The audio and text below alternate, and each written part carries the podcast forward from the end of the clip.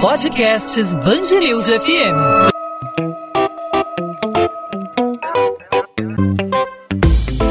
Dois às 20, com Maurício Bastos e Luana Bernardes. Escolas de todo o estado, com exceção das unidades aqui da capital fluminense, já têm autorização para a retomada das atividades presenciais. O setor do ensino é um dos últimos com liberação para o retorno do funcionamento, seguindo aí o novo normal, né, Maurício? Isso porque, né, Luana, desde o início da pandemia existe uma preocupação muito grande com a disseminação do coronavírus entre crianças e adolescentes, especialmente. Afinal de contas, né, garantir o distanciamento social entre os mais novos é muito mais difícil, especialmente depois de tanto tempo longe da escola, as crianças, os adolescentes com saudade dos amigos, dos professores, saudades de se abraçar conversarem, de conversarem mais perto. Isso realmente rende muito debate. O retorno da educação abre várias discussões. Como não ampliar a distância entre alunos das redes pública e privada durante a pandemia? Distância essa que já é grande aí em situações normais. E em meio à crise financeira e consequente aumento da inadimplência nas escolas particulares, como garantir o salário dos professores? Como retornar às atividades de forma segura enquanto não temos uma vacina contra a Covid-19, né, Maurício? Pois é, Lona, para entender como deve ser esse novo modelo educacional diante da pandemia, vamos conversar aqui no podcast 2 às 20 na Band News FM com Inês Barbosa de Oliveira, especialista em educação e cotidiano escolar, professora da UERJ, Universidade do Estado do Rio de Janeiro. Professora Inês, obrigado por aceitar nosso convite, obrigado pela participação aqui com a gente na Band News FM no podcast 2 às 20. Prazer recebê-la. Muito obrigada, eu que agradeço o convite e a oportunidade de estar conversando com vocês sobre um assunto tão importante para todos nós nesse momento. Nós estamos tendo um ano letivo completamente atípico, né? Aqui no Rio de Janeiro, as escolas particulares já têm autorização para o retorno das atividades, menos na capital fluminense, enquanto as públicas ainda não têm previsão de volta. Nós sabemos que aqui no Rio, como em várias outras partes do país, a rede pública enfrenta muitas dificuldades e desafios. Na sua opinião, como esse retorno apenas do setor privado amplia as diferenças educacionais? Como contornar essa situação? Olha, eu não creio que o retorno da rede privada vá produzir o efeito que os não especialistas esperam. Porque muitos pais não estão mandando os filhos para as escolas e muitas escolas retornaram não exatamente para trabalhar com os conteúdos escolares, mas apenas para atender demandas emergenciais de pais que já voltaram a trabalhar. Do ponto de vista da desigualdade, ela sempre houve, ela foi agravada pela pandemia, porque as crianças das redes privadas e de melhor poder aquisitivo têm ambiente em casa que permite estudo, têm acesso à internet com facilidade, enquanto a gente sabe que as crianças mais pobres, elas não têm sequer a possibilidade de acompanhar atividades online com qualidade. Muitos não têm nenhuma, outros têm muito pouca, enfim, tanto pelos ambientes em que estão, quanto pelos próprios dispositivos que podem acessar para isso. Então, o que a gente está vendo, está assistindo desde o início do ano letivo, porque desde março, né, que estamos nessa situação, é, é um, de fato uma, uma, como é que eu vou dizer, um esclarecimento à população do que é o problema da desigualdade social no nosso país, no nosso estado, na nossa cidade. Porque na hora que uma pandemia como essa, que atinge a todos, chega, ela, em todos os aspectos, atinge mais fortemente as populações de menor poder aquisitivo. E com as escolas e os alunos não poderia ser diferente, eles se inscrevem aí nessa, nesse problema que é um problema do Brasil, da desigualdade. Então, desde o começo, os alunos das escolas privadas benefícios em relação das escolas públicas por conta do próprio poder aquisitivo e das condições que dispõem para acompanhar qualquer tipo de atividade. E nós sabemos que manter o distanciamento social é muito difícil para os jovens. Isso pode ser um desafio ainda maior, né? Especialmente depois de tanto tempo afastados. Em um caso de retorno antes de termos uma vacina contra a Covid-19, como controlar os estudantes? Essa pergunta é difícil, né? E o que fazer para as salas de aula, muitas já eram lotadas, né? Terem menos alunos por turma? É, eu diria que o distanciamento, o distanciamento social entre crianças é impossível. Não há, é, para crianças até uma certa idade, a possibilidade de você dar uma ordem de manutenção de isolamento social e conseguir que elas o façam. É, a gente sabe disso, todo mundo sabe, é, inclusive quem faz de conta que não sabe para dizer que não tem problema, que os protocolos podem ser seguidos. Os protocolos não poderão ser seguidos. Né? É, não há como um professor em sala de aula, mesmo com uma turma reduzida, um número reduzido de alunos, conseguir manter isso. Agora, em termos de adaptação, tem sempre alternativas. Então, a gente tem casos fora do Brasil e mesmo no Brasil de salas de aula com a metade das carteiras, é, que é uma coisa muito difícil da gente olhar, a gente que é professor e está acostumado, o distanciamento torna muito estranha a, a sala de aula, mas do ponto de vista do que acontece na sala de aula, é relativamente controlável. Mas qualquer um que já tenha buscado ou levado uma criança em escola sabe como é essa movimentação. Qualquer um que já assistiu um momento de recreação infantil sabe também a impossibilidade disso acontecer.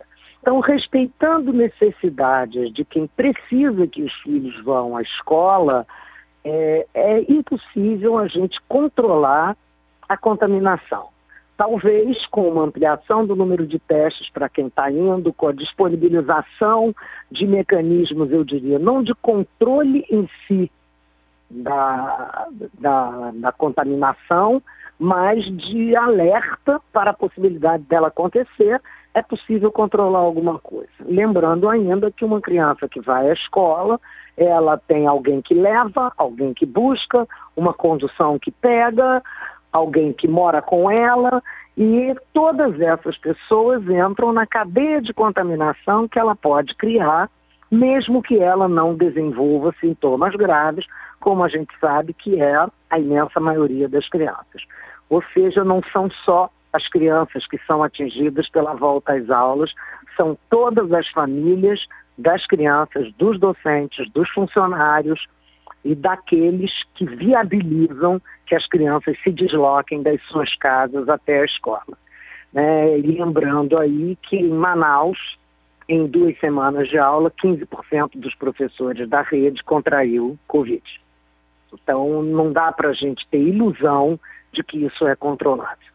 Então, por mais que haja cuidado, por mais que haja reforço sanitário, disponibilização de álcool em gel por, por conta aí da, das diretorias das escolas particulares, espalhar lavatórios aí pelas áreas comuns, distanciamento, a senhora considera aí praticamente impossível segurar o ímpeto dos menores, né? Eu não acho praticamente, não. Eu trabalhei, hoje sou da universidade, eu trabalhei 15 anos em escola, cinco anos com pré-escola, 11 anos com é, ensino fundamental fase 1, né, da alfabetização até o quinto ano, e não tem como controlar, não tem como. E não acho que seja muito diferente do sexto ou nono ano. Talvez os alunos do ensino médio tenham alguma consciência ampliada disso. Sem falar que o álcool gel é uma medida alternativa, você não pode fazer uma criança passar álcool gel na mão dez vezes por dia, vai dar problema de pele, vai criar. A criança empresta borracha para o coleguinha, as crianças põem a mão na boca, as crianças correm atrás, elas suam. Então não tem, mesmo com uma distância física razoável, é, eles vão circular pelos mesmos lugares. Já se sabe que o vírus aerosolizado é uma fonte de contaminação. Você não pode manter uma criança quatro, cinco horas dentro de uma escola de máscara. Isso não tem condição de acontecer. Então, é óbvio que eles vão tirar as máscaras, vão respirar em lugares de circulação comum, vão espirrar, vão transpirar. Não, eu acho, não é praticamente não, eu acho totalmente impossível manter-se isolamento social dentro de uma escola. Tá? E acho que não são só as crianças que arriscam, são os funcionários, são os professores, são os responsáveis e todos aqueles que se envolvem nessa cadeia de contaminação que envolve o trânsito da criança da casa para a escola. Professora Inês Barbosa de Oliveira, especialista em educação e cotidiano escolar, professora da UERJ, Universidade do Estado do Rio de Janeiro.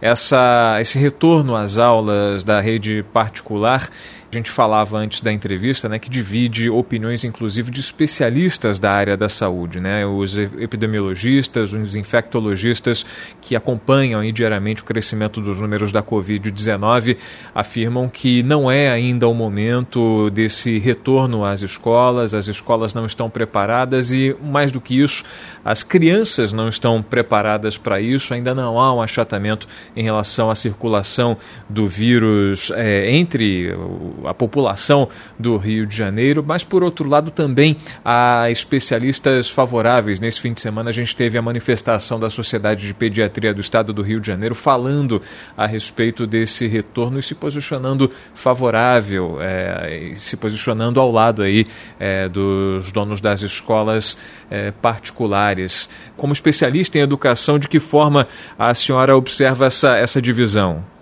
Olha, me surpreendeu muito essa nota da Sociedade de Pediatria. É, agora, a gente sabe que as opiniões que pessoas e instituições expressam a respeito das coisas é muito influenciada pelas crenças daqueles que fazem parte das instituições. Né? É, não me parece que os pediatras sejam os profissionais melhor indicados para dizer o que é possível e o que não é. Né? Eles não necessariamente estão levando em conta isso que eu estou chamando de cadeia de contaminação, né? e eles estão talvez baseados em algum tipo de informação que não é o que vem dos órgãos especializados de fato né? em epidemiologia, em infectologia. Né? Então, nesse caso, nesse sentido, eu acho que a gente precisa para saber como funciona uma escola, perguntar como vocês da Band estão fazendo agora, me consultando, e para saber o que está acontecendo com uma epidemia, consultar os epidemiologistas. O Fiocruz diz que a, a contaminação comunitária no Rio de Janeiro ainda não baixou o suficiente para ser seguro fazer a volta às aulas. Ali estão alguns dos maiores especialistas do país, especialistas inclusive ligados a organismos internacionais multilaterais que aconselham a mesma coisa que eles, ou desaconselham no caso da volta às aulas, né? Então eu acho que ali estão as opiniões mais confiáveis se a gente quiser manter o termo. Eu tenho muita preocupação com opiniões infundadas que são dadas por profissionais que talvez não estejam suficientemente atentos ao conjunto de circunstâncias que envolve o fato. E estejam pensando que, como uma imensa maioria das crianças não desenvolve sintomas graves de Covid, eles podem ir à escola. Eu acho isso um equívoco, até porque é a imensa maioria. Quem vai arriscar o próprio filho? Vai morrer uma criança em cada duas mil. Tá, você vai mandar o seu filho na escola para ele virar essa estatística? Eu acho que os números entre aspas, baixos de mortalidade, sobretudo em crianças, não é um bom motivo para se arriscar a vida das crianças em nome de uma escolarização de um ano letivo que não fará falta a ninguém ao longo da vida. Eu também tenho insistido com isso. Ah, mas e a aprendizagem? Estamos aprendendo muitas coisas com essa pandemia e não acredito que o conteúdo escolar que todos vão perder durante esse ano não possa ser trabalhado ao longo dos anos seguintes. Uma criança que sai da escola aos 14, aos 15, aos 16 anos, uma criança, um adolescente que entra na universidade com 18 ou com 19 anos, ele vai viver 90, 80 que seja, ninguém me convence de que esse ano faz tanta diferença. Então, eu acho imprudente, no mínimo, da parte da Sociedade de Pediatria, considerar apenas a variável que envolve o adoecimento de crianças estatisticamente e desconsiderando que para cada pai que perde seu filho, ele só tinha ali aquele. Não é, é, não é um em dois mil, é um em um, é um em dois, é um em cinco que seja. Né? É, a dor de uma família que perde um parente, uma criança, como ficará uma criança que por acaso seja responsável involuntariamente pela contaminação, pela internação, pela hospitalização e possível óbito do seu pai, da sua mãe, da sua avó, do seu avô, do seu vizinho. É, eu acho que é preciso pensar em tudo isso antes de assodadamente mandar as crianças para a escola em nome de uma aprendizagem que ela pode fazer em outro momento. E na sua opinião, como será o ano letivo de 2021? Qual vai ser o principal desafio para os educadores? É, eu estou um pouco pessimista. Eu acho que nós ainda teremos um primeiro semestre muito conturmado, para dizer o mínimo. É, acho que vai ser fundamental que as escolas, todas, sem exceção, públicas, privadas, em cidades grandes, perto do campo, todas elas vão ter que trabalhar, que discutir como conteúdo de aprendizagem de alta relevância o que foi o ano de 2020 para todos nós. Os que ficaram melhor, os que ficaram pior, os que sofreram mais, os que sofreram menos, os que tiveram o privilégio de não ter nenhuma grande perda, os que não tiveram, como é que ficaram, né? como, é, é, eu diria, intercalado, entremeado em qualquer conteúdo escolar. Né? Eu acho que isso não é um evento que possa ser esquecido, sobretudo para crianças e jovens, é, para que eles possam pensar nas próprias vidas com um pouco mais de sabedoria. Até porque estão especialistas do mundo inteiro estão afirmando que a tendência que nós tenhamos uma outra pandemia daqui a poucos anos é grande. Então, é preciso extrair dessa pandemia aprendizagens. E isso vai ser também uma responsabilidade da escola no ano que vem. Acho que a escola, de alguma maneira, vai se modificar um pouco, porque com o aumento e o incentivo ao uso de dispositivos móveis e uso de internet, de redes sociais e tudo isso durante o período de 2020, não vai dar para fazer de conta que isso não aconteceu e pedir aos alunos para desligarem o celular. Então, eu acho que, de alguma maneira, haverá também para a escola a possibilidade de aprender metodologicamente, pedagogicamente, a incorporar o que se aprendeu de uso de dispositivos e de mecanismos online para os processos de ensino-aprendizagem. Para mim, são esses os principais elementos novos que vão entrar dentro da escola, queiramos nós ou não, e que então vai ser é, vai sair na frente, vai se beneficiar, vai produzir uma educação de melhor qualidade às escolas que conseguirem melhor se adaptar às demandas que vão emergir desse isolamento, desse uso das coisas online, dessas aprendizagens estranhas que nós tivemos todos, estamos tendo esse ano. Pois é, não dá para dizer que ninguém aprendeu nada nesse ano, né, professora? Inês Barbosa de Oliveira, especialista em educação e cotidiano escolar, professora da Universidade do Estado do Rio de Janeiro. Professora, mais uma vez, obrigado aí pela participação, por aceitar nosso convite, obrigado aí pelos esclarecimentos e até uma próxima oportunidade. Muito obrigada, foi um prazer estar com vocês. Espero que muitos possam nos ouvir para a gente continuar ajudando a esclarecer a população sobre esse problema. 2 às 20, com Maurício Bastos e Luana Bernardes. A defesa de Wilson Witzel entrou com habeas corpus no Supremo Tribunal Federal para que o governador afastado seja reconduzido ao cargo. A informação foi confirmada por um dos advogados de Witzel, Ricardo Cid. Segundo a defesa, não foram apresentadas provas concretas de que ele poderia atrapalhar as investigações do Ministério Público Federal sobre suposto esquema de corrupção na área de saúde do Estado. Nesta segunda, o relatório da Comissão Processante da Assembleia Legislativa do Rio concluiu pela continuidade do processo de impeachment do governador afastado Wilson Witzel Witzel na casa. A reportagem da Band News FM apurou que o documento de 77 páginas, elaborado pelo deputado estadual e relator do grupo, Rodrigo Bacelar, já está pronto. A expectativa é de que o relatório seja publicado em Diário Oficial nesta terça-feira e votado na quinta. Um relatório do Ministério Público aponta que a Prefeitura do Rio recebia um milhão e meio de reais por mês em propina do grupo Assim Saúde para intermediar o fornecimento de serviços a funcionários do município. De acordo com o inquérito, o pagamento foi negociado pelo empresário Rafael Alves,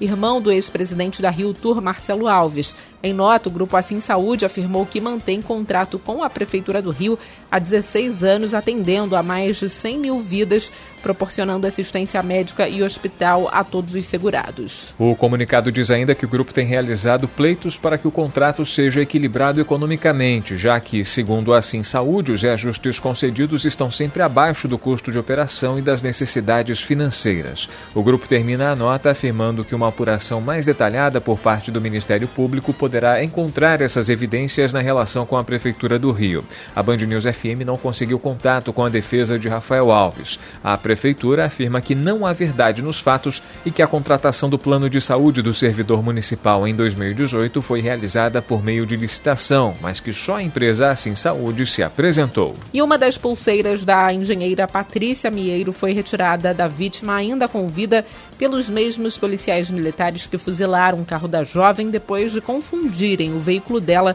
com de um traficante que vinha da favela da Rocinha na zona sul do Rio. A afirmação de uma testemunha-chave do crime promete reabrir o caso do crime ocorrido há 12 anos. O objeto foi encontrado depois, durante perícia às margens do canal de Marapendi, o que reforça a teoria de que o corpo da vítima foi retirado do carro. A testemunha vai nos próximos dias formalizar o depoimento no Ministério Público do Estado. Mesmo com autorização da Prefeitura do Rio, teatros e cinemas não vão reabrir as portas a partir desta segunda-feira. De acordo com o Sindicato dos Exibidores do Estado do Rio, as salas de cinema vão permanecer fechadas porque a medida da Prefeitura não autoriza a venda de alimentos e bebidas, como pipoca e refrigerante. O funcionamento das bombonieres fornece mais da metade do faturamento dos cinemas, cerca de 51%. 2 às 20 podcast 2 às 20 vai ficando por aqui. Hoje falando sobre educação, né, Maurício? Um assunto que nós já discutimos muito aqui no podcast, mas que provavelmente vamos voltar a, a discuti-lo, né? Principalmente com o retorno das atividades. A gente espera que esse retorno aconteça de forma segura para os estudantes, para os profissionais de ensino e a gente acompanha aí a situação dos casos de transmissão é, da Covid-19 aqui no Rio de Janeiro depois da reabertura das escolas particulares. Lembrando que essa, essa reabertura vale para as unidades do Estado do Rio com exceção da capital fluminense. Luana, é um assunto que merece o debate mais do que merece. Ele precisa de debate porque não há consenso, inclusive entre especialistas. Né? Nesse fim de semana a gente recebeu um comunicado da Sociedade de Pediatria do Estado do Rio de Janeiro se posicionando favorável à volta. Por outro lado, há uma série de outros especialistas ligados a universidades aqui no Rio de Janeiro, a centros de pesquisa como a Fundação Oswaldo Cruz, que defendem que esse não é o momento de levar as crianças de volta para as escolas, justamente por todos os motivos que a gente vem é, falando, vem trazendo aqui ao longo da nossa programação, que a gente já trouxe em outros episódios do podcast, e justamente para isso a gente está trazendo de volta esse debate para que você, ouvinte da Band News FM, chegue a uma conclusão, tenha a sua opinião, desenvolva o seu posicionamento a respeito dessa situação. É o momento ideal para que as crianças voltem, ainda há riscos, isso é muito claro, isso é muito nítido, os números não param de crescer, os números não estacionaram e as crianças, pela característica própria delas, pela inquietude, é, pela energia que elas carregam, É algo difícil de segurar. Então é sempre válido a gente debater. A gente vai continuar em outras ocasiões aqui no podcast 2 às 20 na programação da Band News FM, trazendo esse assunto de volta à discussão, de volta à pauta. E a gente volta nesta terça-feira com mais um podcast 2 às 20, que vai ao ar sempre de segunda a sexta-feira, a partir das 8 da noite, nas principais plataformas de streaming e também lá no nosso site, Band News FM Rio com.br. E se você quiser entrar em contato conosco, fazer o seu comentário, sua sugestão para o podcast, é só nos procurar nas nossas redes sociais, no meu caso, o Instagram Bernardes Luana, Luana com dois N's, onde eu também falo sobre a coluna de literatura aqui da Band News FM Rio, e no seu caso, Maurício. Comigo você fala no Maurício Bastos Rádio, meu perfil do Instagram, onde a gente sempre aborda assuntos relativos ao podcast 2 às 20, também fala sobre história do rádio, fala sobre o rádio em si, o trabalho aqui na Band News FM. Fique à vontade para participar, para fazer a sua sugestão, para mandar a sua pergunta, para fazer a sua crítica, é, o seu elogio. Fique à vontade para participar e interagir com a gente. O canal está à sua inteira disposição, tanto meu como o da Luana. A gente aproveita para deixar logo o convite para essa terça-feira para mais um episódio do 2 às 20 podcast da sua Band News FM com os principais destaques do dia no noticiário do Rio de Janeiro, sempre com uma entrevista sobre um assunto relevante. Lembrando sempre, estamos disponíveis a partir das 8 da noite nas principais plataformas de podcast e também no site bandnewsfmrio.com.br. Tchau, Lana. Tchau, gente. Até terça.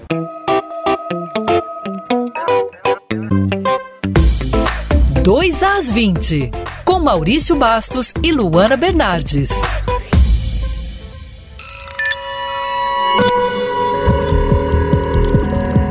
Podcasts Band FM.